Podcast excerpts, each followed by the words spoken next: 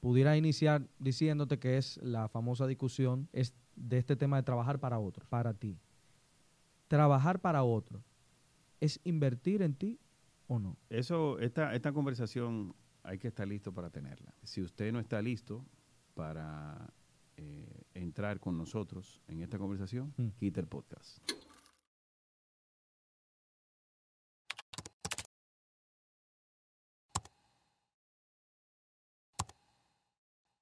Bueno, mi gente, bienvenidos una vez más a ese espacio del metaverso, donde seres humanos y otras especies del mundo del Internet buscan una perspectiva como a cada uno de nosotros nos gusta, realista del día a día del trabajo, consejos, experiencias y toda una gama de temas donde tratamos de profundizar en ese espacio donde duramos la mayor parte del día y la mayor parte de los días de nuestra semana, ¿verdad que sí? Total.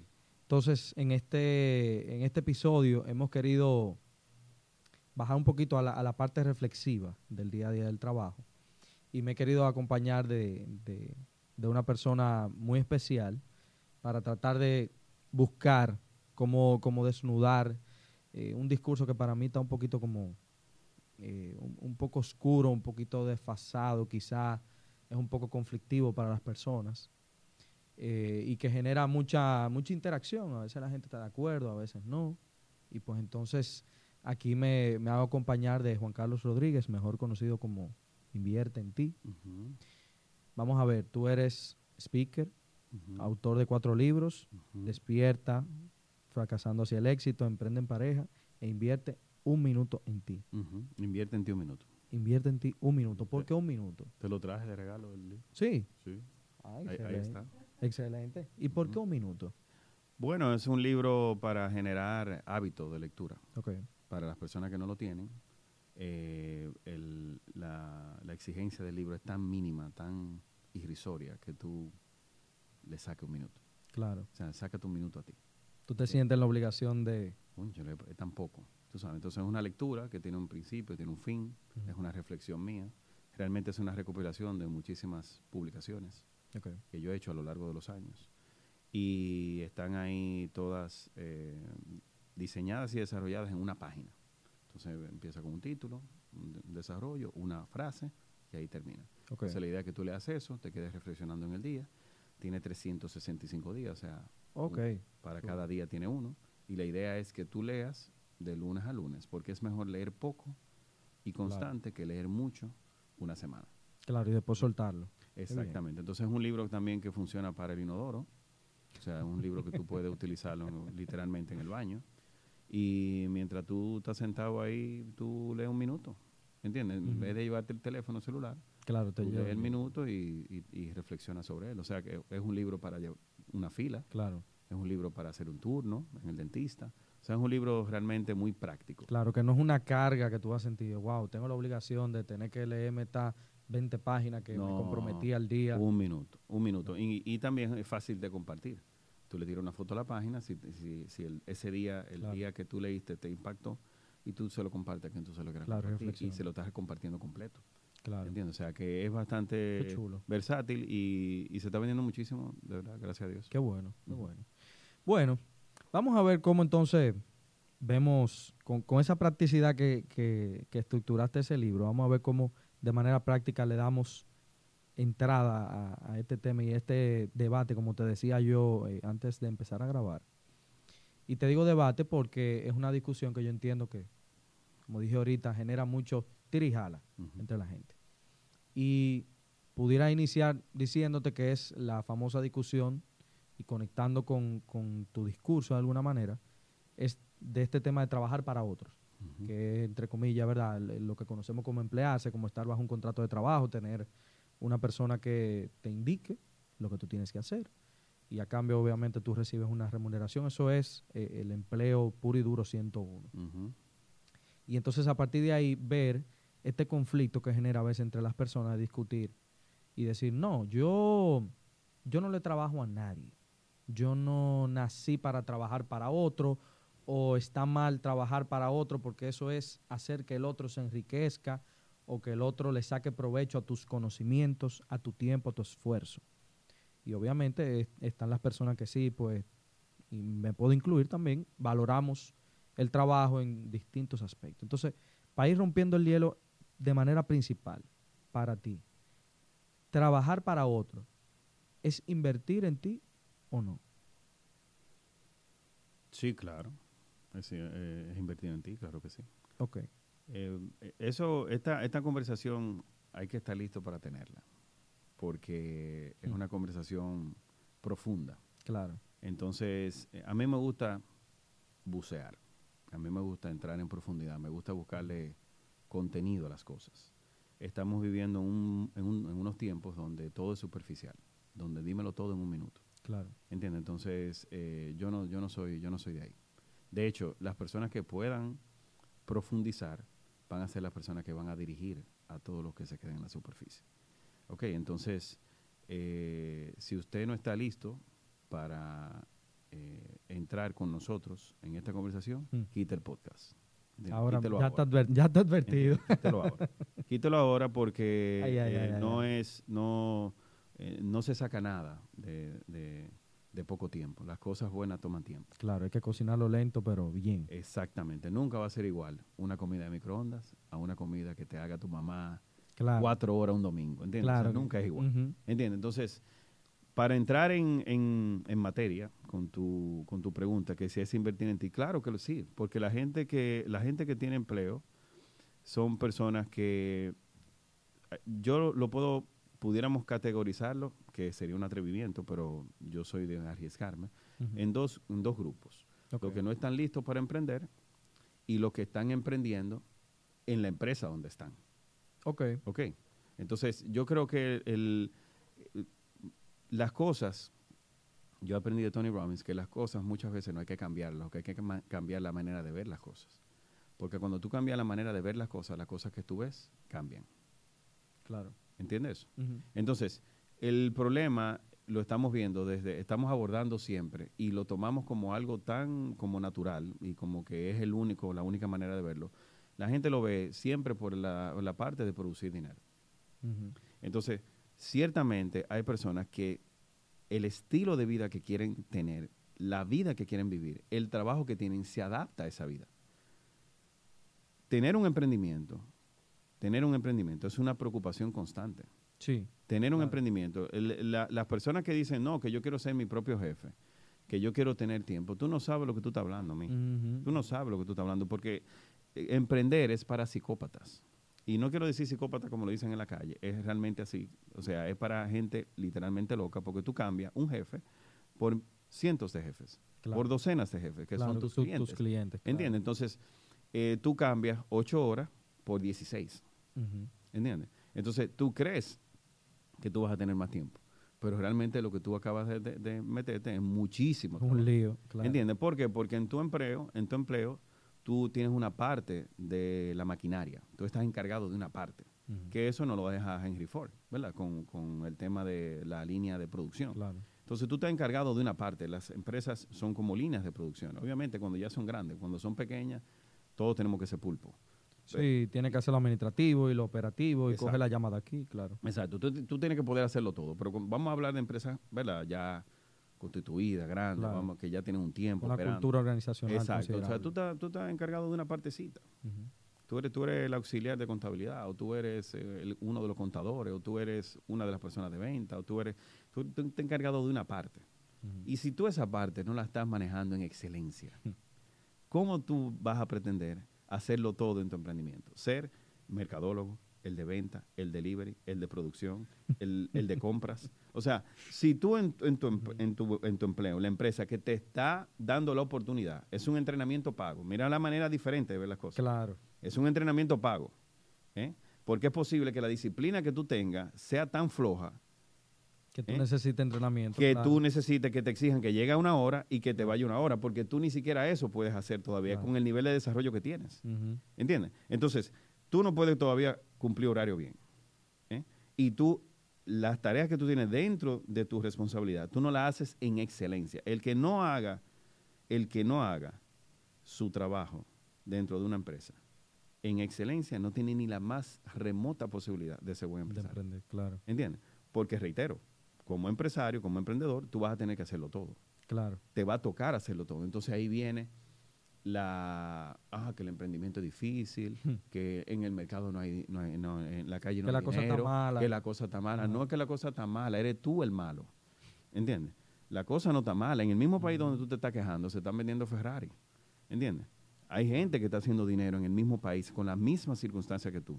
Una vez yo me le quejé a un mentor porque estaba lloviendo. Y él me dijo, oye, me sobre los ricos también llueve. Claro. Todos tam- estamos en la misma circunstancia. en la misma circunstancia. La diferencia es cómo tú actúas ante esa circunstancia. Entonces, Claro. yo creo que hay, una, hay un, un mal approach, una manera incorrecta de, de abordar el tema. Yo no lo culpo, no culpo a nadie que esté viéndolo de esa manera, porque hace años atrás yo le daba durísimo al empleo Claro. en mis conferencias con, este, con esa misma retórica. Sí. Sí, claro. Yo era antiempleo antes, pero de una manera seria. ¿Y por qué Entonces- cambió el discurso? No, porque la, la experiencia va entrando. Claro. ¿Entiendes? La experiencia va entrando, la gente, tú vas entendiendo. Eh, yo, yo estaba, yo empecé con un grupo de emprendedores que algunos todavía están conmigo eh, o, o estamos juntos. Eh, pero luego no vimos la necesidad de comenzar a contratar gente. Wow. Y cuando comenzamos a contratar gente, con el discurso que yo tenía, la gente me renunciaba. Y me decía, no, yo me voy a ir a emprender Wow. pero cuando emprendía y le iba mal, entonces terminaba empleado en otro sitio y ni, ni ganó él ni ganamos Ni nosotros. una cosa ni la otra. Ni la una, claro. exactamente, porque no es al, al, al empleo, el empleo no es otra cosa que una oportunidad. A usted le están dando la oportunidad de usted entrar a una, a una estructura mucho más grande que, que- que la que usted Claro. eh, pudo imaginar pertenecer. Y usted entra ahí a usted ofrecer un trabajo. Y realmente tú eres un emprendedor porque tú eres tu empresa, tú mismo eres tu empresa y tú haces un acuerdo comercial con la empresa de que tú vas a dar tu tiempo, tu enfoque, tu, tus, eh, tu creatividad, tu impulso, tu resolución de problemas. O sea, tú, lo va, tú vas a vender eso por lo que te están pagando. Claro.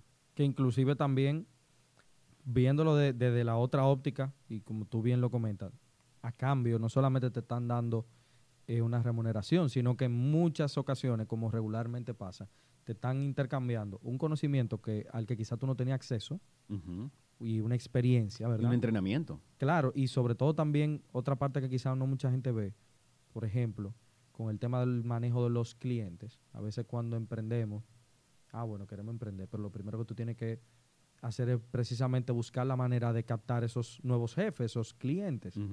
Y tú vas a pasar por una curva súper fuerte en la que quizás tú vas a durar seis meses, donde tú no vas a encontrar quizás 10 clientes, Claro. pero quizá empleándote y obteniendo esa experiencia, tú tienes una, un acceso a una cartera de clientes con un volumen de negocio y de trabajo constante Claro. y a nivel económico también que n- quizá no te va a dar la oportunidad. Reitero, es un entrenamiento pago. Aunque hay que hacer una distinción ahí para que no se sa- no, no saquen de contexto lo que tú acabas de decir, porque no es que yo, yo voy a entrar a un trabajo a manejar a los clientes de la empresa para No, no. para mí. No, no, no. Entonces, eso es importante aclararlo. No, no. ¿Entiendes? Ahora bien, eh, el, la, el empleo es, reitero, es una gran plataforma para invertir en ti. Porque ahí tú vas a aprender de liderazgo, vas a aprender de trabajo en equipo, vas a aprender de eh, cultura organizacional. O sea, en, tú trabajando en una empresa con la actitud correcta, escuche bien, con la actitud correcta, usted puede ahorrarse años de situaciones en tu futuro emprendimiento.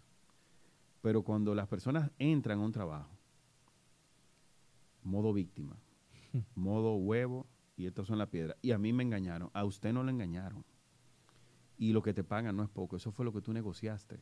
O están explotando y abusando de mí. Exactamente, eso fue lo que usted negoció. No es que ellos te están pagando poco, es que usted no se sabe vender. No es que no es que te están pagando poco, es que usted no se sabe vender. Ay, ¿Entiende? Entonces usted tiene que saberse vender. Y hay veces que tú no tienes nada que vender, mi amor. Te toca tomar experiencia, te toca hacer tu fila. claro. Usted no tiene nada que vender. Te están pagando lo que está en el mercado precisamente porque usted no sabe hacer nada. Usted, usted lo, lo- lo que usted llegó aquí sabiendo hacer es, párese ahí, ya, vigila la, la puerta. Más nada, o sea, tú no sabes. Entonces tú estás aprendiendo aquí, tú te estás desarrollando aquí, tú estás haciendo cosas aquí. Gloria a Dios. claro. Entonces, ¿cómo tú no vas a pagar eso a nosotros? Si yo- nosotros te estábamos pagando para entrenarte. ¿Cómo tú nos pagas eso a nosotros de vuelta? ¿Cómo tú no devuelves el conocimiento? Que es algo que nadie te puede quitar. Exactamente. Entonces, la única manera de devolver eso, adivina con, con qué, con algo hiper costoso, que mucha gente no lo trae de fábrica, lealtad. ¿Entiendes? Claro. Entonces tú devuelves eso con lealtad. Tú- por eso hay empresas que tú entras y te dicen, ah, yo te voy a entrenar, pero tú me vas a dar dos años de trabajo. Claro. Ah, no te gusta, no te quiere amarrar.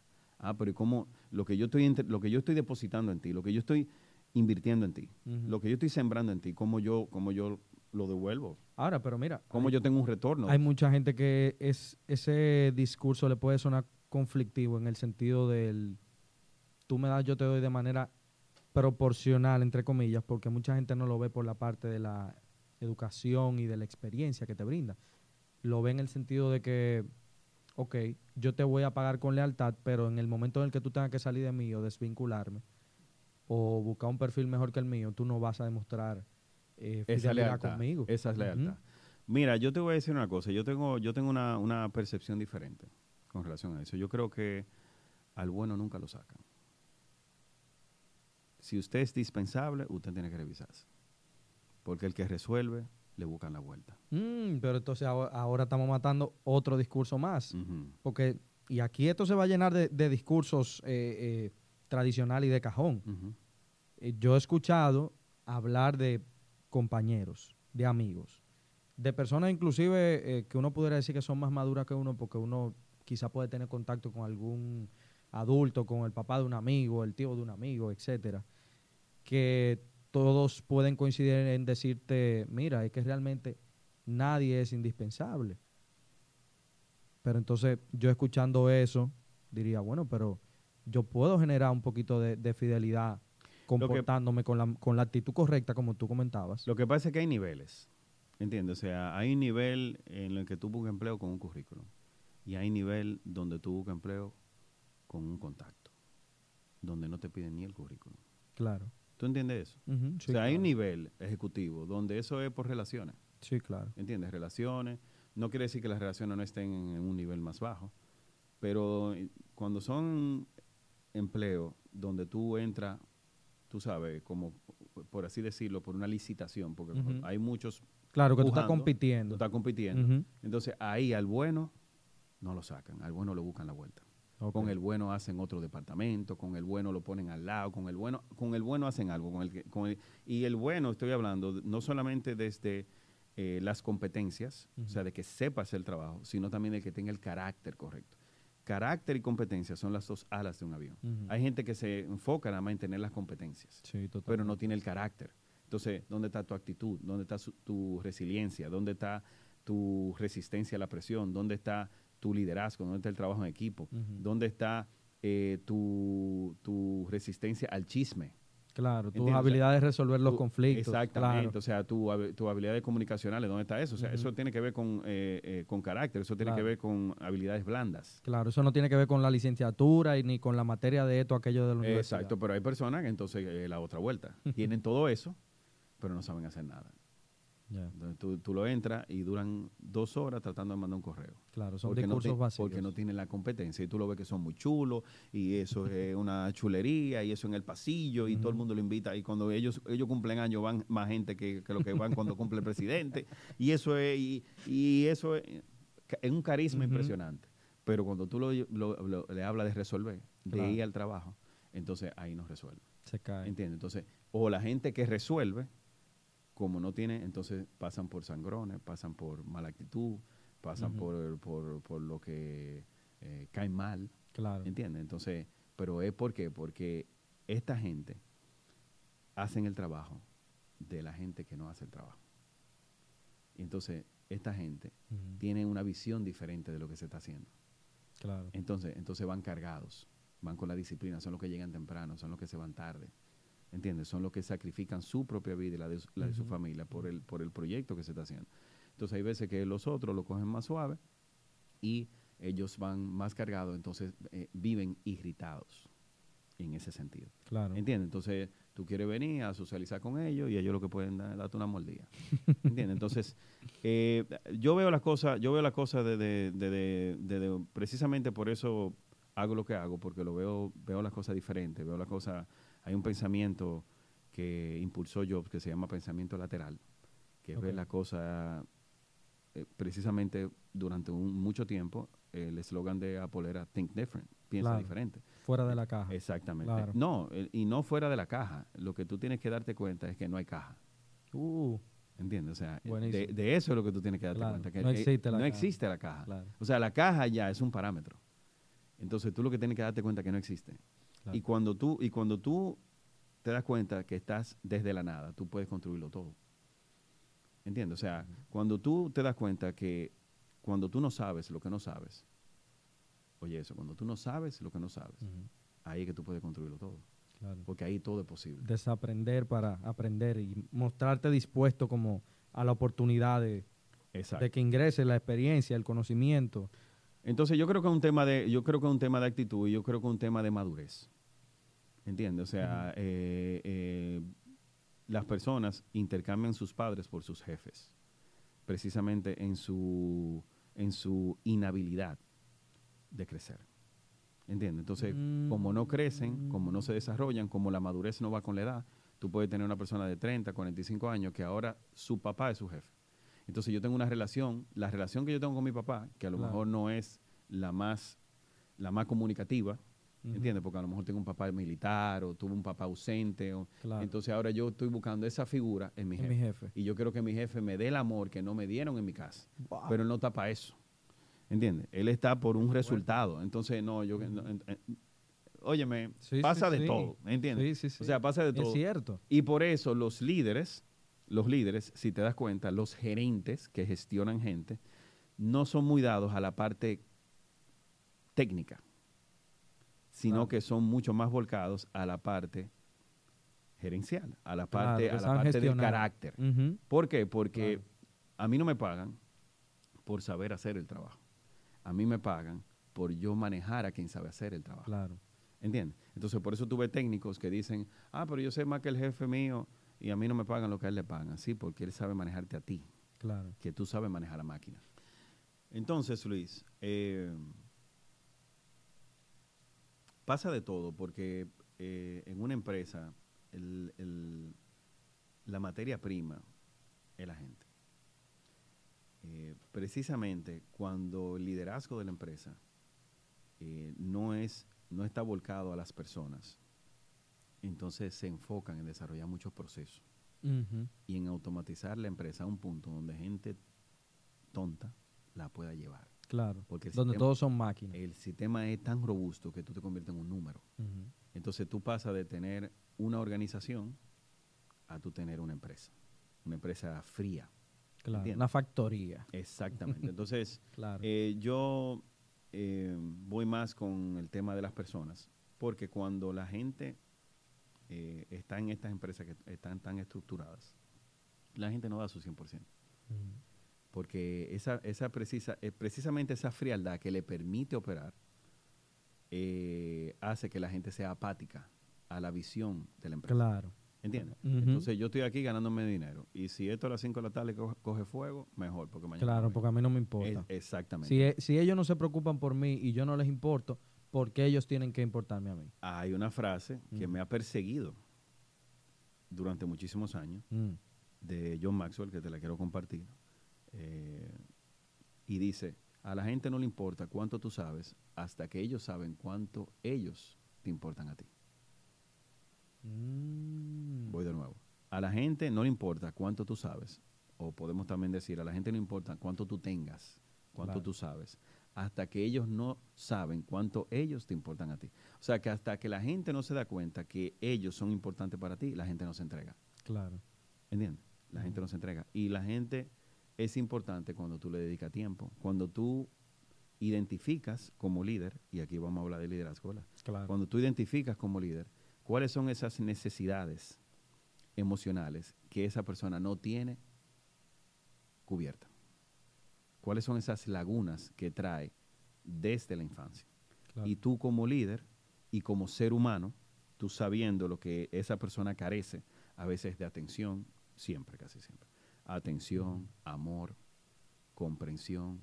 ¿eh? Claro. Hay veces que es dinero, puro y duro es dinero, pero hay veces que no es dinero. Muchas veces. Claro, más a veces tú necesitas que te escuchen. Exactamente. Claro. Exactamente. Entonces, cuando tú ves, cuando tú identificas dónde que esa persona, qué es lo que esa persona realmente está buscando. ¿eh? Hay personas que, como le llaman, el salario emocional. Óyeme, yo estoy dispuesto a darlo todo y me están pagando poquito, pero es Claro. el trato. Claro, yo tengo ese sentido de pertenencia. Es que me tratan como no me trataron en mi casa. Y Ujú. ahí es que la empresa comienzan a decir, esto es una familia.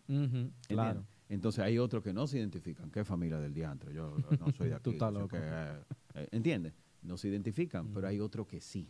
De hecho, yo hice una investigación, tú te puedes imaginar, hace muchísimo tiempo en, el, en una clase de mercadeo en la universidad, y hablaba de Walmart Y de cómo Walmart pagaba tan, tan poco que las personas que trabajaban en Walmart, el ingreso era tan poco que podían aplicar a welfare en. Estados Unidos. Ajá. Y, y la gente se quedaba en Walmart porque, por cosas como la que te voy a decir. Cuando tú llegabas el primer día, cuando te iban a entrar a, a presentarte al equipo, Claro.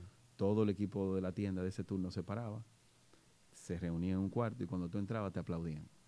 Llegó el héroe. Como si tú fueras Como te, recibían y te recibían con abrazo y vaina. gente que tú ni conoces. Y ahí tú ni conoces, que tú lo estás viendo por nunca- primera vez. Claro, ¿eh? Y entonces todos, o sea, en una ronda, tú tenías, que- todos te daban un abrazo. claro. Entonces, hay gente que llega, o sea, hay veces que nos- usted da por sentado lo que usted siempre ha tenido en su vida. Pero hay gente que se muere porque alguien lo abraza. Sí, Que se muere. Literalmente se muere Totalmente. porque alguien lo abraza. Hay unos videos por ahí en YouTube viejísimos que eh, aparece un tipo eh, en un metro que dice, te escucho por un dólar. Y el tipo con fila. Wow. Con fila a los videos de YouTube. Con fila, con fila. Con fila, la gente haciendo fila por pagar un dólar para que lo escuche. La necesidad que tiene la gente en esos en, en esas eh, urbes frías donde hasta para hablar con alguien es un peligro de demanda Claro. como en Estados Unidos ¿entiendes? entonces óyeme es difícil por eso es que tú ves que esos alemanes y esos tipos vienen para acá y no lo saca nadie de aquí porque aquí por lo menos la gente habla Muy aun- aunque sea paja de coco ¿entiendes? ¿Eh? pero la gente habla y entonces de una vez lo- que, que ellos dicen ay qué cálido qué cálido porque la gente habla. ¿Entiendes? Entonces, la gente, cuando tú vas a una empresa, tú debes de buscar la manera de identificar qué es lo que la gente quiere y, y hay parámetros. Por ejemplo, hay gente que le gusta el control. Y si tú le das que controlar, ese se va a quedar ahí por Claro. los siglos de los siglos. Hay gente que le gusta el poder. Y si tú le das que Para manejar satisfacer el- ese poder. ese, claro. ese, ese deseo de poder, hay gente que, le, que es money driven, que es dinero. A mí, mira, tú haz lo que tú quieras. Claro. a mí háblame de dinero. Entonces, dinero. Entonces, a ese tú lo pones. Pero si el que es dinero, tú lo pones en un sueldo fijo, ya ese lo que está buscando es ver cómo él va a emprender. Claro. Para ¿Entiendes? salir de ahí. Pero si al que le gusta el dinero, tú lo pones en ventas y tú le permites que él Le tenga... genera incentivo, Exacto. claro. Y tú agarras y compras un, un mapa ¿eh? y, le, y- y- y le enseña el país y le dice, todo el territorio es tuyo, es tuyo. Resuelve. Y ese tipo ve eso y dice, te puedes imaginar. ¿Entiendes? Entonces, todo es como tú, como tú aprendas a interpretar eh, a la persona. ¿Entiendes? Los problemas de una empresa se resuelven de la puerta para afuera. Y eso lo que quiere decir es que se resuelven en el reclutamiento. Los líderes tienen que ser muy buenos, tener un muy buen ojo Ujú. al momento de reclutar. Porque no fue que te robaron, fue que usted contrató un ladrón. Wow. No es que esta persona es problemática y chismea, es que usted contrató un chimoso. ¿Eh? O sea, el, el- el- las personas, la madurez te hace asumir la responsabilidad de Ujú. tus decisiones. No, el problema no lo tiene el otro, el problema lo tiene tú que lo buscaste. Claro. Lo- el problema lo tiene tú que lo dejaste entrar. Por eso los problemas se resuelven de la puerta hacia afuera. Ujú. ¿Entiendes? Entonces, cuando las personas que a quienes estamos dirigidos en el podcast, ¿verdad, Luisa? Sí, las claro. personas que están asalariadas, Los jóvenes, claro. eh, que están subiendo. Especialmente los jóvenes. Yo le pudiera decir que si usted aprende a trabajar con la gente, usted va a subir rápido en cualquier empresa en la que usted esté. Porque lo que más hace falta y lo que siempre va a hacer falta es personas que amen a la gente, que genuinamente quieran trabajar con la gente, Ujú. que, que entiendan el poder de trabajar con esta máquina, con esta creación tan perfectamente imperfecta que creó Dios. Claro. Entonces, si usted tiene, si usted se pone a estudiar eso, como por ejemplo eh, Andrew Carnegie, el magnate del acero, para ese tiempo, él tenía empleados que ganaban un millón de dólares en ese tiempo. Un millón de ustedes lo pueden buscar también en YouTube. Un millón. Y le preguntaban que por qué él le pagaba un millón a esa gente. Y él decía, porque esta gente sabe tratar con gente.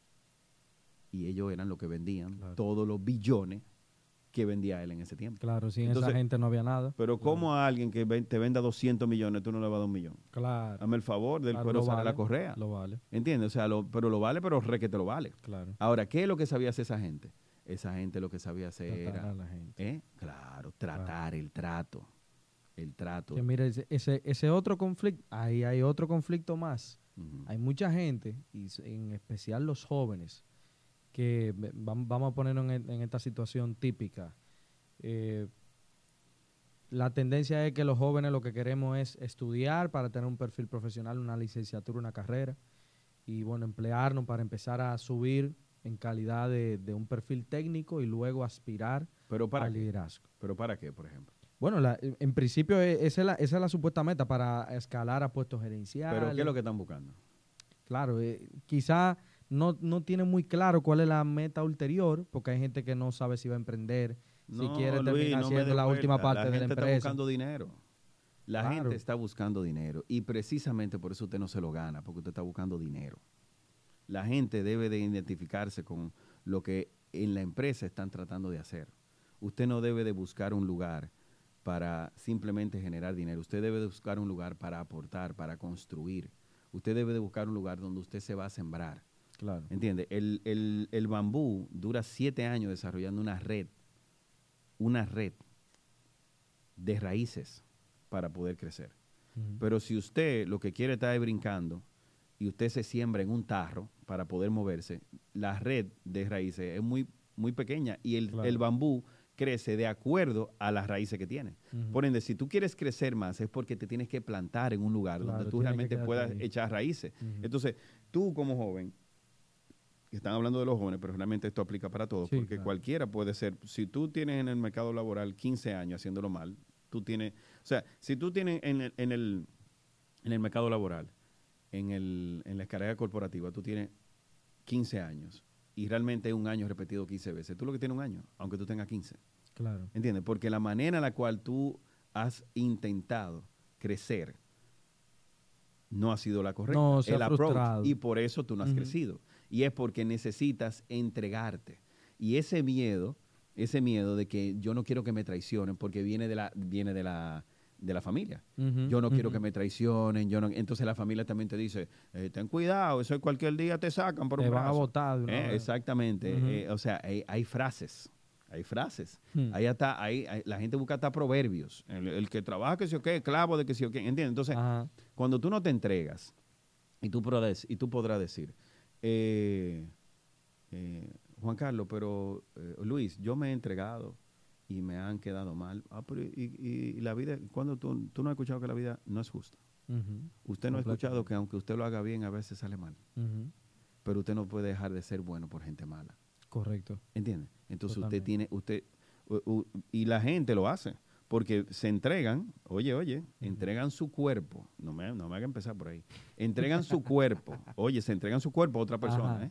Que, todo con agua y jabón tiene, ¿eh? entregan su cuerpo a otra persona. ¿eh? Aquí no vamos a ir bien profundo. ¿Eh? Oye, oye, entregan, su cuerpo a otra persona. ¿eh? Tienen problemas, situaciones, se separan y a los tres meses, a los seis meses, tú lo ves ya con otra gente, también compartiendo su cuerpo otra vez. ¿Y qué te hace pensar que es un trabajo diferente? Ey, tú ves. ¿Qué te hace pensar que es un trabajo diferente? Bueno, un trabajo es exactamente igual. Usted se entrega, eh, usted se entrega y si no, y eh, tú no tienes que venir ahora a cortarte la vena porque te cancelaron, porque hay veces que hay cosas que se escapan del, del, de, la, de la gerencia, del liderazgo, como por ejemplo un divorcio un divorcio acaba con una empresa. ¿Y fue que quisieron salir de ti? No, fue que el, vendieron el asunto, la mujer se quedó con, el tema, que no sabe nada del negocio, y arranca a cancelar gente. y tú que tenías que, que, Pero no, no fuiste tú. Ahora, ahora, ¿qué sí hay que tener en cuenta, Luis? Cuando usted se vaya a sembrar, usted debe estudiar. ¿Dónde? Estudiar dónde usted se va a uh, sembrar. tú ves. Entonces, porque precisamente hago la observación, como tú estás detrás del dinero, la gente no se da, no se da cuenta que se vuelven prostitutas laborales. ¿Entiendes? Prostituta corporativa. Ay, ay, ay. Y donde le dan 5 mil pesos más, 10 mil pesos más, ahí yo me voy, mi amor. Ese ¿Qué es lo que tú quieres? ¿Qué es lo que tú quieres? ¿Qué es lo que tú quieres? yo Yo hago lo lo que tú quieras. ¿Qué es lo que tú quieres? Entonces, cuando es así, cuando es así, entonces usted es dispensable porque usted no tiene valores, Claro. usted no tiene ideales, usted no tiene concepto, usted no tiene carácter. ¿Entiende? Entonces, ¿qué la persona que va a escoger una empresa, qué debe, oh, mi hermano, esta empresa, qué es lo que hace? Claro. eh, se alinea con mis valores. Oye, ¿cómo puede ser? Por ejemplo, no, que yo soy cristiano y trabajo en un drink. ¿Cómo así? pasa mucho. Pasa Va a haber un conflicto todo el tiempo. Tú, tú cada vez que pasa una cerveza, estás, señor, perdóname. por- ¿Entiendes? O sea, tú no, no puedes. Ah, pero te gusta, te gusta, como dicen en la calle, el teteo, te gusta la mala vida, tú eres Drácula. Ah, pues no hay ningún problema. Trabaja en un drink. ¿Entiendes? Trabaja en un drink, trabaja en, en la mala vida. Dale para allá. ¿Entiende? Ahora bien, usted tiene que estudiar dónde usted va a ir. No puedes ir con el concepto nada más de buscar dinero. Claro. Porque si vas con el concepto de buscar dinero, entonces a, ti, a sí mismo te van a tratar. Cualquiera que coja 10 mil pesos menos que tú, te arrancan la claro, y cabeza. se lo van a ¿Entiendes? pagar. Entonces usted tiene que ver el liderazgo, si lo puedes ver, porque hay empresas que ya no se ve, Ujú. porque son tan grandes y tan estructuradas que no se ve. Y mi recomendación a todo el que está buscando empleo es que no busque empleo en empresas grandes, porque donde todo está organizado, usted no brilla. Wow. Donde todo está organizado, Mira. usted no brilla, usted brilla donde las cosas están desorganizadas, donde hay, donde hay basura y usted la recoge. Mira este recogiendo basura. Donde hay un polvito y usted lo barre, mira este barriendo. Donde, donde eh, hay que cargar algo y usted lo carga, mira este cargando. Entonces, el que tiene la actitud de hacer lo que sea, lo necesario, inmediatamente escala, ta, ta, ta, ta, porque, porque como se necesita de todo, si usted suple, Claro. a usted le pagan. claro. ¿Se entendió? Si usted da todo, le va, Claro. usted va a O- o recibir lo- todo o- a cambio. o- claro. o todo lo que usted pueda. Sí, claro. Entonces- pero por lo menos ese sentido de entrega, Claro. como tú bien mencionabas, ¿verdad? Que tú te, te plantes, te siembres ahí Claro que sí. y te entregues y te Claro dispuesto, sí. ¿verdad? Claro que sí. Tú te vuelves Y de negociación también. Claro. Vamos a trabajar, trabajamos, trabajamos. Seis meses. Eh, Mira. eh, Luis, mira, yo me quiero, eh, cuando usted tenga un momento, yo me quiero ver con usted. Ah, perfecto, eh, vamos a ver. Cuando, la- cuando la- los dueños están ahí, de una vez te sacan tu espacio. Claro. Dime qué es lo que pasa. Mira, yo me he dado cuenta que durante seis meses esta posición eh, ha estado vacante y yo he estado apoyando. Claro. Y, y- y tú dices, por ejemplo, Luis dice, eh, no hemos dado cuenta, de Sí. verdad que sí, eh, estamos muy agradecidos. Yo quisiera ver cuál es el, lo que ustedes están ofreciendo en el mercado por esa posición. Claro. No, nosotros estamos buscando a alguien de 20 mil pesos. Deme 10 a mí, yo la sigo haciendo. Ok, vamos arriba. ¿De verdad? Claro que sí, deme. Mire, yo puedo, ya yo terminé la universidad, o yo, eh, yo puedo dar dos horas más aquí, yo puedo hacer esto, yo voy a comer en 15 minutos, voy a coger los 45, pero déme los 10 a mí, que yo lo necesito. Yo asumo la responsabilidad. Exacto, yo asumo Vamos la responsabilidad. Usted se ahorra 10 y yo me gano 10. ¿Qué le parece? Ah, pero si no hay carácter. Y de que tú hablas, tú estás, y tú comienzas ahí a, o, o- a o gaguear. peor, que si, Yo no que tengo si la no es culpa tanto, yo no lo cojo. Yo no tengo la culpa de eso, porque yo como empresario creo que tú lo hagas de gratis por los siglos de los siglos. Claro. Amén, mi amor. O sea, yo no, yo, eh, si me sale gratis, esa conversación yo la aplazo hasta que se seque el malecón. Claro. ¿Entiendes? Entonces, usted es que tiene que tener el carácter de usted decir, yo lo hago, seis meses, un año, dos años. Ey. Vamos, ¿qué es lo que? Vamos a la posición, esto, vamos, claro. vamos, vamos. Porque ya igual tú la estás haciendo tú. Ujú. ¿Entiendes? Ahora, si tú la haces por 15 días y quieres venir a, a frontear y a Y empujar exigir. y exigir, Claro. no, mi hermano, es ruede. Ahora, No, y, y eso que te decía, por ejemplo, ah, no, paga 20 mil pesos. Ah, no, yo lo que estaba esperando era 30. Digo que no. Cuando viene a ver, me estoy perdiendo una oportunidad. pero totalmente, porque que si, es que si tú haces esa negociación y la haces bien, ¿cómo que usted quiere que lo hagamos? Claro. ¿Usted quiere que yo lo siga haciendo sin cobrar nada? La empresa necesita, oye, oye, ¿cómo es? La empresa necesita que yo lo siga haciendo Claro. sin recibir ninguna remuneración. Sí, la empresa lo necesita, perfecto. ¿Hasta cuándo yo me puedo planificar para eso? Ah, bueno, un año más por lo menos. Regálame un año más. Sí, y claro. al año, ¿qué va a suceder? claro. Tú ves, tú, Al es año- que hablando se entiende Claro. la gente, o sea, al año que va, pero tú tienes que tener, ¿qué hay que tener? Completamente. Sí, sí, sí. Hay que tener, ¿entiendes? Para tomar, pero, pero, pero, ¿qué sucede? En, la, en, en las relaciones hay algo que se llama banco emocional. A ver. Banco emocional. Y el banco emocional es literalmente un banco. Por eso la gente dice la expresión, yo deposité mi confianza en ti. Uh, ok. ¿Entiendes? Sí. Entonces ese banco emocional tú vas haciendo depósito y ese depósito que Sí. tú haces es con el trabajo. Mm. Óyeme, aquí no estamos en... Yo tengo mi actitud, yo tengo, pero yo también tengo situaciones. Claro. Yo también tengo sueños que yo quiero cumplir y esos sueños se cumplen con dinero.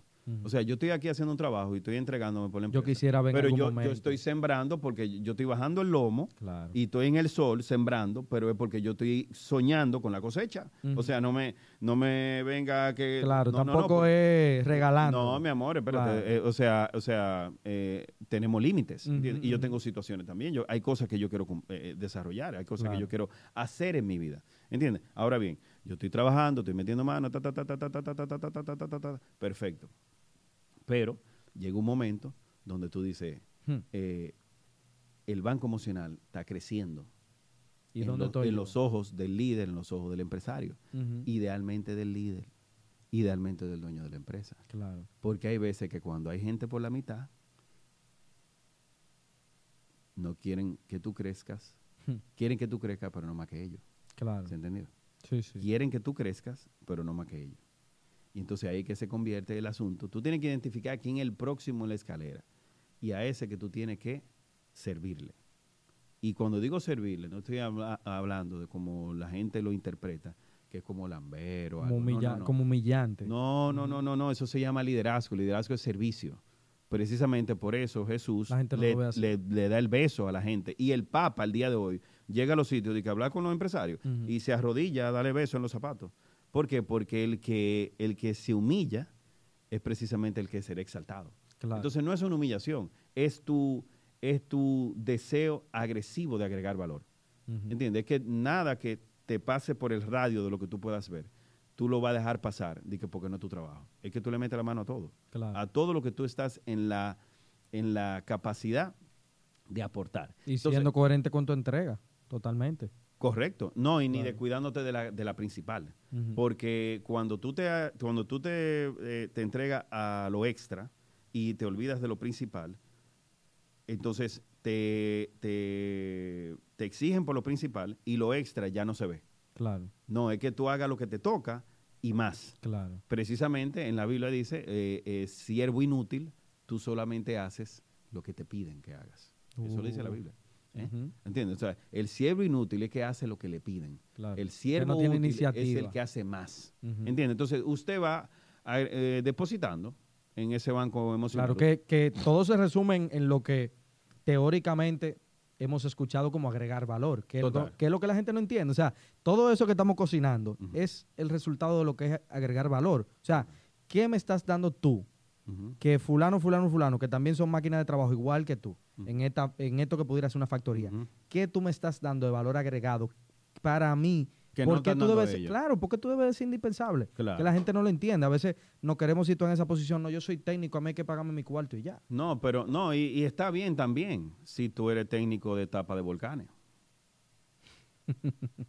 ¿Entiendes? O sea, si tú eres, si tú trabajabas en SpaceX y ahora estás en República Dominicana, a ti hay que darte tu dinero, ¿te entiendes? Pero Claro. si, si, si no es eso, mi corazón, si tú lo que haces es prender y apagar máquina y arreglar Claro. printer, hazme el favor. O sea, eh, el- lo- tus capacidades y pones redes, tus capacidades las puede hacer otro. Claro. ¿Entiendes? Entonces tú tienes que estarte tranquilo porque también es- es un tema de autoestima. Hay gente que la tiene inflada y hay gente que la tiene deprimida. Claro. Entonces, todo tiene que ver, al final, por eso yo hablo de crecimiento personal y no de estos temas, porque todo tiene que ver con tu esencia, con contigo, con lo que, con lo Claro. que, con lo que pasa De lo dentro que hay adentro. Ahora, para, para completarte la idea, tú vas depositando en ese banco emocional. Vas depositando y depositando y depositando. Y llega un momento donde tú puedes tener esa conversación. Claro. Pero tú tienes que asegurarte de que tú tengas saldo, porque tú vas a un retiro. Mm, ¿Entiendes? Claro. Tú vas a un retiro. ¿Entiendes? Entonces, esa conversación es un retiro. ¿Entiendes? Porque ya eh, la persona con la que tú estás hablando ya, ya entiende tus intenciones. Claro. Que no están nada mal, porque yo tengo sueños y los quiero cumplir. Claro. Y si no va a ser aquí, pues entonces yo comienzo a buscar dónde los voy a hacer. Tranquilo. Óyeme, no pasa a la nada. clara, a la clara, o sea, sin, o sea, sin, sin, porque ¿qué, cuál es, cuál es- qué es lo que hay que esconder? No hay nada que esconder. Claro. ¿Entiendes? Precisamente cuando tú lo escondes es que no se sabe cuáles son tus intenciones realmente. Entonces tú, tú empiezas a no explicar, que dicho sea de paso, es el, el nivel de conciencia número 4. En, en mi libro Despierta, fue el primer libro que escribí en el 2017. Ujú. Tiene siete niveles de conciencia. Y, y precisamente eso es lo que la gente necesita, ir elevando el nivel de conciencia. El primer nivel de conciencia es, por ejemplo, el de supervivencia, que eso es, Es el más básico. es el más básico. Ese Ujú. es el, el animal. Ese es nivel de conciencia de supervivencia o animal.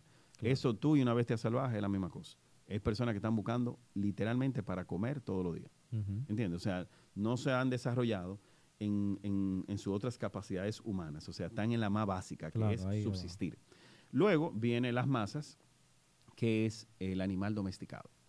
Ok. ¿Entiendes? Entonces, ese entra a esta hora, sale a esta hora. Se comporta como socialmente se demanda. Mueve el rabo, todo eso. ¿Entiendes? Ok, perfecto. Se sienta, prepara, se baña, todo. ¿Eh? Pero, masa. Él va con el grupo. Claro. ¿Entiendes? Que ahí que está la gran mayoría. Ese se pone la corbatica, ese se bebe la cerveza los miércoles, que eh, oye bien y el cuerpo lo sabe. Ajá. ¿Entiendes? Ese tiene todas esas... Porque puedo, porque puedo y me lo merezco, que porque y me lo merezco. Esos son los que ven la, la final de la, No, la final de la NBA, peor. la final de la pelota, la Peor, final del peor. hockey, la final del rugby. el que dice, el que dice, yo no le aguanto pi a nadie. Ah, no, increíble. Yo no le aguanto pi a nadie en ningún trabajo. No, no, pero, pero se la vive comiendo todos los días. Sí, claro. ¿Entiendes? O sea, su vida literalmente es eso. Él no le aguanta a nadie, pero eso en su mente que está. Claro, Porque pero él de ahí vive para ahí. afuera. Él, ¿Entiendes? Él vive ahí por su, Sí. por su infinidad de limitaciones. O sea, eso no es vida, eso es supervivencia. ¿Entiendes? Eso no es vida. Si usted tiene que calcular seis meses para comprar una taquilla de un concierto, eso no es vida, eso es supervivencia. ¿Entiendes? Entonces, ese está en las masas. Luego viene el, el, eh, el nivel de, eh, de aspiración, es el nivel número tres, donde dentro de las masas yo comienzo a aspirar por una mejor vida, que son la gente que mínimamente el que escucha este podcast está en ese nivel de conciencia. Ninguna persona que está en la masa escucha esto. No lo escucha. No le, no le parece interesante. no, eso no, no, le presta eh, atención. No, no, son las personas, las personas, las personas que están en las masas son las personas que pueden recitar un dembow del principio al fin. si usted puede recitar un dembow, no, y no se van a ofender porque no lo van a escuchar esto. Claro. Yo lo puedo decir libremente porque es que no lo van a Claro, escuchar. ellos, no- ellos no son el público. Una vez, una vez había un tipo haciendo un ejercicio rarísimo en el gimnasio. Mm. Y yo de verdad, yo no, es, es- es muy delicado tú decir cosas en el gimnasio porque la Claro. gente... Eh, ¿Qué es lo que diciendo? Exactamente. Y menos uno que no se ve que está fuerte. O sea, yo me veo normal. No, yo no. Entonces, yo le iba a, a corregir el ejercicio, pero mi mente me dijo, no le digas nada, que la disciplina no le va a permitir que se lesione. Yo quiero que tú entiendas, yo quiero que tú, yo quiero que, Mm. yo, yo- let that sink in. O sea, deja que eso entre, yo te lo voy a explicar. No, oye lo que me dijo mi mente, Ajá. no le digas nada, que la disciplina No va se va a permitir, no le va a permitir que se lesione. ¿Qué quiere decir eso? Que él lo puede hacer mal un día y no le va a pasar nada. Él no va a venir mañana. Claro. Él no viene pasado. Porque él no tiene la disciplina. Porque alguien que esté haciendo ese disparate se ve que no viene. ¿Se entendió? Claro. Cuando usted ve en el parque ¿eh? una persona en sobrepeso corriendo, ese está empezando. Porque Claro. nadie en sobrepeso corre. ¿Se entendió? Ujú. Porque a los tres días, cuatro días, ahí tú tienes va, dolor en las va a rodillas. dejar eso. Entonces, la gente que está escuchando esto, tú puedes, tú puedes, eh, y se lo digo a ustedes de ahora adelante, eh, hablen libremente. Porque hay veces que tú estás eh, eh, eh, cohibiéndote de que para que alguien no se ofenda, pero la gente que son de cristal no escuchan esto. No lo Wow. escuchan. Esto lo están escuchando la gente como tú y como yo, que están tirando para adelante y que precisamente están buscando a alguien que se lo diga claro. Claro. Alguien que se lo diga claro. Y Estamos pelado, buscando claro. claridad, no estamos buscando maquillaje. Ujú. ¿Entiendes? Entonces, en ese sentido, Esa es la tercera etapa. aspiración. Aspiración. Aspiración son las personas que están en las redes ¿m? y ellos siguen todas estas cosas. Todas estas cosas las siguen. No hacen nada, pero lo escuchan. Claro. Aspiran, pero no accionan. Y yo estoy hablando de los niveles de conciencia porque en el número cuatro es expresión individual. Y expresión individual es cuando tú, en aspiración, tú no hablas porque tus círculos son las masas. Y cuando tú hablas, te atacan. ¿Qué es lo que tú haces? Metiéndote ahí, diciendo tal o cual cosa. ¿Qué es lo que tú haces viendo eso si tú sabes que no es- aquí nadie en esta familia ha viajado? ¿Qué es lo que tú haces viendo eso y aquí nadie se ha graduado? ¿Qué es lo que tú haces viendo esos carros si tú sabes que... O sea, te atacan porque al mediocre no le gusta que el otro avance porque al mediocre no le gusta morirse solo. Claro, necesita compañía. Exacto, necesita compañía. Entonces ellos te van a atacar. Entonces tú lo que aprendes es a no decir nada. Y tú sigues gente por el Instagram y sigue dieta. Son gente que siguen dieta, siguen live, siguen todo, pero no hacen nada. Estamos, estamos claros que estamos Claro, hablando, ¿verdad? claro. Pero eso es un muy buen nivel de conciencia. Porque eso quiere decir que tú abriste los ojos. Claro, tú, está intentando salir del, y tú de ahora ese estás montón. cuestionando para dónde vamos. Porque tú estás en un rebaño. Y entonces tú dices, eh, voy a preguntar. Lo de adelante. Deben de saber. Vamos a preguntarle lo de adelante. Claro. Tú le preguntas lo de adelante y lo de adelante dice, no, los de atrás son los que saben porque vienen empujando. Entonces tú te vas a lo de atrás. Y los de atrás te dicen, no, los de adelante son los que saben porque van adelante. Claro, va a liderar. Nadie sabe. Nadie sabe por dónde vamos. ¿Entiendes? Entonces tú comienzas a ver y tú dices, no, pero ¿y por qué vamos por aquí? No, déjame yo coger por aquí. Y entonces cuando tú coges por ahí, tú eres la oveja negra. Ay, ay, ay. Porque tú te saliste del rebaño. Y entonces ahora tú piensas diferente. ¿Entiendes? Y tú comienzas a explorar una vida diferente. Y comienzas a ver que hay gente que está en matrimonio y no se ha divorciado. No como te han dicho. Que- Claro. que Cuando yo me fui a casar, yo tenía, un, yo tenía un, un compañero de la universidad, Luis, que me dijo, cuando tú te vayas a casar, yo tengo 19 años con mi esposa, cuando Wow. tú te vayas a casar, cásate. Cuando tú vayas a firmar, firma con una hoja de carbón abajo, para que tú firme arriba el acta de, de matrimonio, Claro. pero firme abajo, ahí mismo el divorcio. El divorcio. Wow. Oye, oye, oye, oye, Qué que, oye, que, oye, oye, oye el nivel de este consejo. un consejo, terrible. un consejo, y, y, y, precis- y, terrible. preci- y precisamente, entonces tú comienzas a ver en aspiración que, oye, hay gente que realmente se mantiene juntos. Hey, hay gente que realmente vive fit, Claro. no fat. ¿Entiendes? Oye, hay gente que realmente tiene su negocio y, y avanza. Hey, hay gente que tiene su empleo y avanza. Claro Yo- que yo se puede organizar financieramente y lo logra. Bueno, pero yo conozco gente que en su empleo hace 10 mil dólares y 15 mil dólares, que yo le doy mentoría, que mi esposa le da mentoría de finanzas. Aquí en este país, 10 mil, 15 mil, Wow. 5 mil. Yo lo conozco así, ahí, y se están haciendo su dinero. ¿Por qué? Porque ¿dónde está el inventario que tú tienes? ¿Dónde está el local? ¿Dónde está la infraestructura para tú poder hacer negocio? Hay veces que tú no la tienes, hay veces que lo único que tú tienes es el deseo, y el deseo no factura. Claro. El deseo no factura, usted tiene que tener infraestructura. Hay dos cosas que usted necesita para tener negocio. Usted necesita gente, infraestructura. Infraestructura. Usted puede tener una plaza muy bonita, pero si no va gente, hay negocio. Claro. No hay negocio.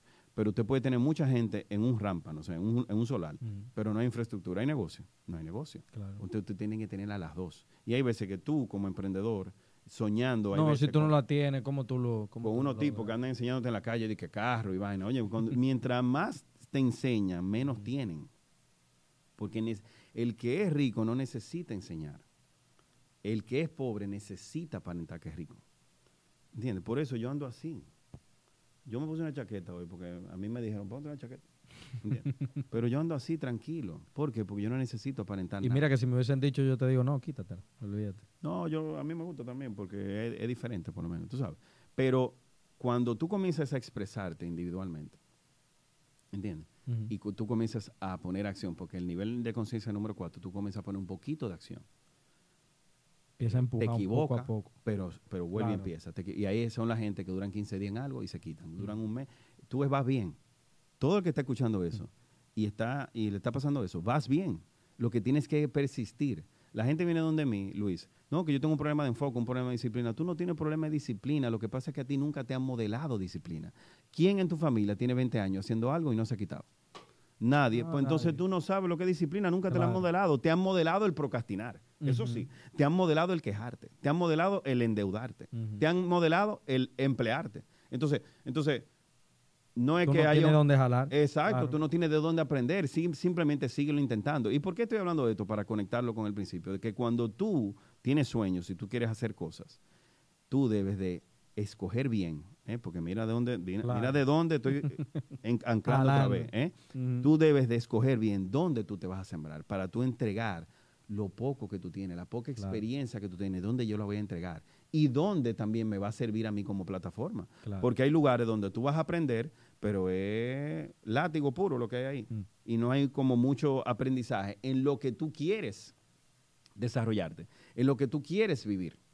¿Entiendes? Entonces tú debes de escoger, que es, es una paradoja, es algo bien eh, interesante, que cuando estamos menos preparados es cuando la vida nos pone a escoger o a Uh. decidir las decisiones más fuertes de nuestra vida. No ponen a 18, prueba. 20, 22 años, tú tienes que escoger dónde tú te vas a sembrar en el trabajo y con qué pareja tú vas a hacer vida. Porque más o menos ahí es que llegan la pareja. Ahora me llegó a mí con 19 años. Wow. ¿eh? 19. Y yo tenía 18 cuando yo la conocí. ¿Entiendes? Y ya a los 25 estábamos casados y mudados. Con, con, con, con, eh, con alquileres en el banco. O sea, el, banco me compró la casa, el banco me compró el carro, el banco. Entonces yo tenía todo, todo eran alquileres, pa, pa, pa, pa, pa. ¿Entiendes? Entonces, usted ve eso, usted evalúa que lo que se hace en la empresa vaya con tus valores, pero si tú no conoces tus valores, ¿cómo tú lo haces? Claro, no te, te siembra donde sea. Te siembra donde sea. Te siembra donde Y sea. entonces, entonces luego tú Por vienes dinero. y tú dices, ah, pero eh, me sacaron de aquí, me sacaron de allá. Es que tú no evaluaste. Claro. Tú, entonces, tú te vas y te entregas donde sea porque tú no entiendes tu valor. Y cuando, tú no entiendes, cuando usted no entiende su valor, el otro te pone el precio. Uy. Poderoso. El otro te pone el precio. Poderoso. ¿Entiendes? El otro te pone el precio. Entonces, bueno, entonces eh, la, la familia te dice que está en las masas, te dice, no, cógelo ahí. eh, arranca, Arranca, ahí". ahí mientras tanto. Eh, a ver, a ver, pero ese mientras tanto se convierte en ocho años. Uy. eh, esperando que te consideren. Pero ¿cómo te van a considerar si tú no te has considerado a ti? Claro. Tú tienes que considerarte a ti. Tú tienes que invertir en ti. ¿eh? Cuando tú llegas en la noche y tú pones la serie y la serie le gana al libro, nadie está decidiendo por ti, tú estás decidiendo por ti. Yo como empresario, yo no tengo que pagar por tu ignorancia, yo no tengo que pagar por tu desidia, por tu falta de disciplina. Al contrario, yo estoy tratando de buscar que más da cobrando menos. Claro, para pagarle lo menos. Es lo menos posible. O sea, la puja eterna del empresariado y, de, y, de la, y del mercado es que el empleado quiere ganar lo máximo haciendo lo mínimo. Y el empleado quiere El pagarle empleador- lo mínimo para que hagan lo máximo. Exacto. Sí, Esa es la puja constante. sí. ¿Entiendes? Entonces, Totalmente. si, yo, si tú me estás pujando y me estás dando muchos problemas, yo te saco y, te- y entro otro. Claro. Porque yo entiendo que todos son iguales. Pero cuando tú te diferencias, cuando tú en la hora del almuerzo estás leyendo un libro y no te pones a hablar vacuencia, con los compañeros tuyos. ¿eh? Cuando tú llegas temprano y te vas tarde. Cuando tú haces más de lo que te piden. ¿eh? Cuando tú das ese extra, no 15 días ni 3 meses, sino que es parte de ti. El- la gente ve y dice, oh, pero, Pero- este, este es diferente. Claro. Luis es diferente. Este diferente. diferente. Y cuando aparecen las posiciones, sale tu nombre. Y tú dirás, Juan, eh, Luis, eh, Juan Carlos, pero yo tengo un tiempo comportándome así y no y eso no me está sucediendo porque no evaluaste dónde entrar. Claro. ¿Entiendes? Y hay empresarios ¿eh? que tienen su colmillo. Y no importa lo que tú hagas, para la esencia de la empresa que es, para lo que la empresa es, él no necesita a alguien diferente, al contrario, él necesita, mientras más estándar Mientras más igual, claro. mejor. Entonces, por eso no podemos entrar en empresas grandes, tenemos que empezar en empresas pequeñas donde tú conectes con el dueño. Y puede abrir. Y en un par de meses, no un par de meses, porque sería realmente muy no, atrevido. pero un tiempo. en años tú puedas incluir, tú estás tan cerca, pero tan cerca. ¿eh? Que tú te vuelves socio de la vaina. Claro, oye, sin haber puesto nada al principio. Ajá, oye, ajá. oye, oye, qué lo que era. Oye, sin haber puesto nada al principio, ya, tú eres socio. Porque el, el- el- el dueño, dependiendo de la edad, se quiere ir del país, se quiere ir 15 días y te lo deja a ti. Pero yo conozco una, una persona, un tipo que se llama Carlos, que vinieron uno italiano aquí, el saludo para él, eh, que vinieron un italiano aquí y pusieron un asunto de, él hace de, se llama eh, eh, eh, fu- eh, fundición Glode, una cosa así. Él hace eh, medallas, pines, vaina, Ok. todo eso. Y él era el vendedor. El vendedor. Y llegó el italiano, los italianos montaron todo, máquina local, todo, compraron el local, todo, y arrancaron. Asumieron ese costo. Cuando, eso, cuando esos italianos comenzaron a salir para la calle y comenzaron a conocer la cultura dominicana, se desesperaron. Porque el europeo se desespera. Claro. ¿Entiendes? Y a los seis, siete meses le hicieron una propuesta. Le dijimos, nosotros no vamos ahí, te vamos a dejar la cosa aquí. Quédate ahí. ¿Eh? Él me lo contó a mí, como yo te lo estoy contando a ti, él me lo contó a mí. La empresa es tuya. Tú no mandas para allá el 20, el 30%, que sea. Y ya tú sabes. El tipo se volvió dueño de la noche a, la, mañana. Dueño se volvió. Pero durante esos siete meses, ¿qué, ¿por qué le dieron la empresa a él? Porque él era un buen vendedor. Claro. Y él le decían que no, y que no, y que no, y él estaba ahí, ahí, ahí, dándole en la calle. Y cuando ellos dijeron, o desmontamos o se lo dejamos a este, dijeron, vamos a intentar dejándoselo a este. Y cuando se lo dejaron, Funcionó. Y, el carácter que él tenía, él pudo amortiguar el peso de la empresa. Cuando el peso le cayó y el carácter de él, ¿eh? sus valores, Agarró su el ética de trabajo. ¿eh? Ah, porque si o te aplasta la responsabilidad o te aplasta o tú la aguantas. claro. ¿Entiendes? Entonces, cuando llegó el momento que él no tenía la oportunidad, pero él estaba preparado para la oportunidad, aunque tú no la Tenía el tenías. carácter adecuado. ¿Entiendes? Porque tú tienes que prepararte. Es mejor estar preparado y no tener una oportunidad que tener una oportunidad Y no estar preparado. y no estar preparado. Entonces, cuando llegó el peso, ¿eh? cuando llegó el peso de la oportunidad, él lo pudo aguantar. Hoy en Claro. día, ¿qué? El dueño. El dueño, el dueño, el que filma, el que hace, el que y él manda para allá un, un- para Italia. Su con los 20, su dueños. 30. Exactamente. Y ya. Y, pero ¿qué puso él al principio? ¿Cuánto No, cuesta na- no, nada. ¿Cuánto cuesta el local? ¿Cuánto cuesta todo eso? Al contrario, le empezaron pagando a él en vez de él, él invertir en eso. Entonces mira el poder de la actitud. Mira el poder de la actitud. Es el poder de la actitud. Ahí estaba él invirtiendo en él. Eh, claro, y no lo estaba Totalmente. haciendo, y no lo estaba haciendo por dinero, porque dinero él no estaba ganando. Él lo que, ta- él lo que vio fue la visión y dijo, yo, él era el único, el único vendedor. Ok. Él era el único. Entonces, el mercado entero mío. Dijo aquí, ¿eh? El mercado entero Aprovechó mío. la oportunidad. de algo dificilísimo de vender, pero yo soy el único que lo estoy vendiendo. Entonces, todo es como tú lo veas. Claro. Todo es como tú lo interpretes. ¿Entiendes? Entonces tú tienes que ver los valores de la empresa, ver los valores de quien la está dirigiendo. Porque si tú estás viendo que quien la está dirigiendo está peleando con la, con la mujer ¿eh? y le está entrando a golpe, trata mal a los hijos. Si trata mal a su esposa, ¿cómo, te va a tratar a ti? ¿Eh? Si trata mal a su mamá, si ¿tú me estás entendiendo? Sí, claro. Entonces tú identificas por qué la gente se mete en esas empresas que hasta a veces hasta mal- maltratan a la gente y se quedan. Por el miedo. Por miedo a no perder el dinerito que se están ganando. Claro. Entonces, cuando tú tomas tus decisiones desde el miedo, tú tomas eh, las decisiones, tú las tomas pensando en las consecuencias. Cuando tú tomas las decisiones desde el amor, que esas son las dos emociones madres, amor y miedo, tú tomas las decisiones pensando en los beneficios. Entonces, yo voy a tomar la decisión de yo irme. Yo podré tener alguna situación de dinero. Claro. ¿eh?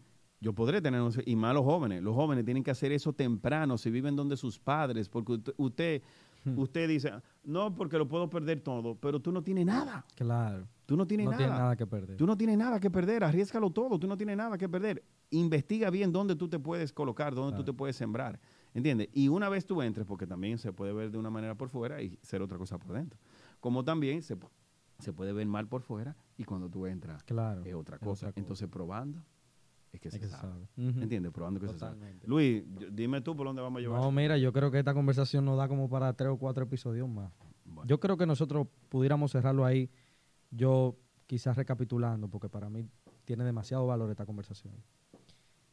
Yo creo que, concho, y mi- y mira, y mira que la, la conversación empezó con una pequeña pregunta, pero al final hemos desmontado muchos discursos y yo sé que hay muchos más en términos laborales que la gente tiene mucha hambre. Pero ¿cuál fue la primera pregunta? La pregunta era de si trabajar para otros invertir en ti. Y a mí me queda muy claro. A mí me queda muy claro. Lo es absolutamente. Cuando usted esté listo, cuando usted esté listo y usted tenga seis meses, un año ahorrado de lo que a usted le cuesta vivir. ¿eh? entonces ahí usted puede salir para la calle. A emprender. ¿Entiende? Y si usted tiene que volver a emplearse, cero vergüenza. Porque es que muchas veces emprendemos no porque queremos emprender, sino porque queremos la atención de la familia, queremos ganarnos el respeto de alguien. Claro. ¿Entiendes? Entonces tú te quieres convertir en el dueño. ¿Entiendes? Pero otra manera de contestarte eso, y por eso te hice la pregunta, es con una historia que me hizo un mentor mío. Él fue a un restaurante, él iba a un restaurante constantemente y pusieron a un mesero nuevo. Y el mesero estaba muy diligente atendiendo. Y él dijo, bueno, es nue- es nuevo, por eso está así. Pasaron los meses y siguió siendo así. Y hubo un día que él lo aló y le dijo, Ven acá. eh, ven acá, ¿y por qué tú siempre estás sonriente? ¿Por qué tú siempre estás...? Y él le dijo, no, porque yo estoy agradecido de estar aquí. Porque yo estoy entrenándome para cuando yo tenga mi restaurante. Wow. Y este empleo, para mí, es un entrenamiento pago. Un entrenamiento pago. Cuando yo esté listo para tener mi restaurante, ya yo voy a saber, porque ya yo sé cómo estoy aprendiendo a, qué es lo que pasa en la cocina, Ujú. cómo, se, factura, eh, cómo se recibe a los clientes, cuál es la rotación. O sea, o sea, hay veces que los jóvenes que están escuchando, Luis, quieren emprender y usted no tiene nada. Usted no tiene nada. Usted lo que le toca es por lo próximo de 20 a 30. Para, eh, lo dijo Jack Ma, no, yo, yo soy por Dios, yo soy una hormiga, yo soy una rata. O sea, Jack Ma, Jack Ma dijo, de 20 a 30 usted trabaja en la empresa de alguien con valores. Ahí está el video, lo pueden buscar. ¿eh? con valores, eh, para que usted entienda qué, cuáles son los sacrificios, cuál- cómo que se trabaja el día a día. Claro. Usted aprende cómo se hacen las cosas. cómo se hacen las cosas. Y luego a los 30, usted arranca, ¿entiendes? Y le das a lo tuyo. Pero tú le tienes que dar a lo tuyo con experiencia. Hay muchachos que, no, que yo eh, quiero, porque ahora con las redes sociales y con todo este emprendimiento todo lo digital, puedo, exacto, y todo- dale para allá, que. Hay veces que tú estás tan ciego que quieres creer cree algo que cualquiera que te diga que se puede, tú lo crees. Porque Sí, tú, tú, tú estás tan deseoso de que eso sea una realidad que la mentira tú la vuelves verdad para ti. ¿Entiendes? Entonces, pero cuando sale a la calle te das cuenta que los clientes son mañosos, que los no clientes te- llegan. que no llegan. No llegan. No, y cuando llegan quieren el trabajo gratis Hasta que lo terminen. Y cuando lo terminen le buscan un periquito para no pagarte. Claro. Cuando comienzan a ver todas esas cosas de los clientes, dicen, oye, pero emprender no es, No es tan no, fácil. no es tan fácil. Ujú. ¿Entiendes? Entonces, los empleos, los trabajos son entrenamiento pagos. Si usted se quiere sembrar ahí, usted se siembra. Porque cuando tú ves una- un árbol de bambú, tú no sabes cuál bambú fue el primero. Todos están ahí grandote y Claro. ¿entiendes? Tú no sabes cuál fue el primero. Todos todos están ahí, Tú son parte de lo mismo, exactamente, ¿entiendes? claro. Entonces, así mismo usted se siembra y si no se quiere sembrar y quiere hacer lo suyo, hágalo, pero yo quiero sería muy interesante, Luis, cerrar con lo siguiente. Y es que empleado eres y jefe serás. Y todo lo que usted le haga a su jefe, te lo van a hacer a ti después. Así que lo mejor que usted puede hacer es comportarse muy bien en donde usted trabaja, porque a usted le van a hacer mil veces lo que usted haga ahí. Así que hágalo bien, ¿eh? pórtese bien, ten la actitud correcta, desarrollate, aprende, invierte en ti. No trabajes para ellos, trabaja para, Para ti. ti. Entiende, trabaja para ti. Esto es estándar personal llegar temprano. Esto es estándar personal irte cuando el trabajo se acaba. Claro. Esto es estándar personal. Cuando tú desarrolles esas cosas en ti, entonces en la calle tú vas a estar listo, más listo, porque listo nunca vas a estar, Claro. pero vas a estar más preparado para la calle, porque la calle es mil veces más complicada que tu empleo. Así que si tu empleo tú estás teniendo dificultad, olvídate de la calle, porque la calle te va a aplastar. Claro. Así que esa sería una buena manera de ser. No, y yo creo, yo creo que después de toda esta reflexión, yo creo que es, es importante ver que el empleo, en la manera en cómo verdaderamente aquí hemos desnudado distintas, eh, distintos discursos falsos que para mí no, no tienen mucho sentido ya, y menos después de esta conversación. Creo que emplearte y ponerle la actitud adecuada y saber sembrarte en el lugar adecuado es poder tener el camino para construir la mejor versión de ti. Y evidentemente eso es invertir en ti. O sea que para mí, esta conversación no tiene desperdicio alguno. Amén, gracias. Y de verdad, Un placer. de verdad creo que tú tienes una deuda conmigo y con la gente que escucha la nómina, porque te queremos aquí otra vez y con unos temas un Hay- poquito más hay- complejos. Hay demasiado que hablar, demasiado que hablar. demasiado. complejo. Y también voy a invitar a, a mi esposa, que como empresaria y financiera, Hmm. también tiene Le mucho, tenemos el ojo ya. tiene mucho tema. Mira, eso está grabado ya. Tiene mucho tema que. Mira, qué bien, qué bueno que lo dijiste. Y también es bueno, grabado. es bueno que, que en algún momento inviten también a, a mi hija, Catherine, porque ella nunca ha tenido un empleo formal. Hmm. Entonces ella como joven puede hablar de lo que es sobrevivir en la calle sin, sin emplearte. Y ella puede hablar, Buenísimo. puede dar fe y testimonio de lo que no es, lo que no es estar en el, en el mercado laboral. No, ella nunca se empleó y nunca fue tampoco a la universidad. Buenísimo. Ella es eh, emprendedora, obviamente, eh, hija de nosotros, aprendió temprano. Bueno, buenísimo. Yo creo que tenemos un buen compromiso aquí. Así que nada, señores, yo eh, sin más nada que agregar, porque esta conversación ha sido de verdad épica para mí, eh, te quiero dar las gracias, Juan, Sí. de verdad que sí. Eh, les invito a sigan a Juan en sus redes sociales, invierte en ti, y también sigan ese challenge viviendo bajo tus propios términos. Este próximo 24, 25. eh, Involúcrense ahí. Vamos a, a sacar un poquito eh, más de nuestra mejor versión. Y recuerden seguirnos siempre en nuestras redes sociales. Recuerden también que estamos en YouTube, Spotify en formato de video y en Apple Podcast. Y sobre todo revisen su cuenta bancaria de preferencia porque en cualquier momento cae la nómina. Así que hasta la próxima quincena.